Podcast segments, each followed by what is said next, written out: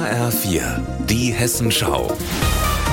Unser Thema aus Südhessen und Rhein-Main. Kindernotfälle sind ein Albtraum für alle Beteiligten. Ich habe eine Mutter und einen Notarzt getroffen, die eigentlich nichts verbindet, außer derselben Mission.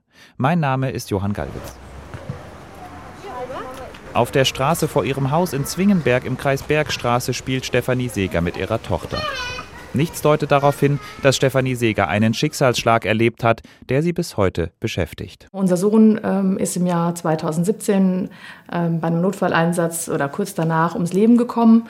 Und ähm, es war eben so, dass die Rettungskräfte sehr, sehr bemüht waren. Also da wollen wir gar keinen äh, Vorwurf machen, aber es war einfach spürbar, dass ein Kindernotfall keine Routine ist. Es war eine unglaubliche Hektik. Ähm, es war ernüchternd.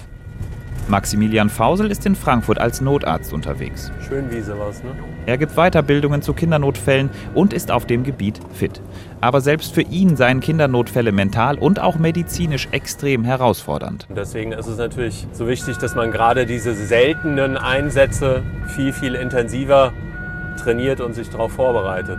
Weil sonst ist die Unsicherheit ein Faktor, der einen natürlich an der Einsatzstelle und in der Einsatzsituation im Zweifel lähmt. Stefanie Seeger hat nach dem Tod ihres Sohnes den Verein Helden stärker gegründet.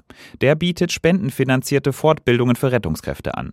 Denn von staatlicher Seite aus sind regelmäßige Schulungen zu dem Thema nicht verpflichtend. Mich ärgert's. Also mich ärgert's zum Teil total. Es kann eigentlich nicht sein, dass es auf ehrenamtlichen Schultern lastet. Es ist meiner Meinung nach auch eine Aufgabe der Politik, auch Notarzt Maximilian Fausel spricht sich dafür aus, Weiterbildungen zu Kindernotfällen zur Pflicht zu machen.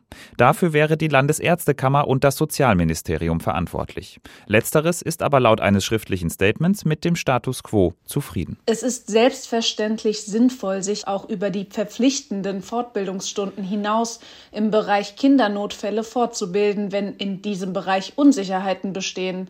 Das Angebot an entsprechenden Fortbildungen ist grundsätzlich gut. Es könnte also vorerst dabei bleiben, dass weiterhin die Eigeninitiative von Eltern wie Stefanie Seeger und Rettungskräften wie Maximilian Fausel gefragt ist, wenn es darum geht, Notärztinnen und Notärzte besser auf Kindernotfälle vorzubereiten. Aus Frankfurt Johann Gallwitz.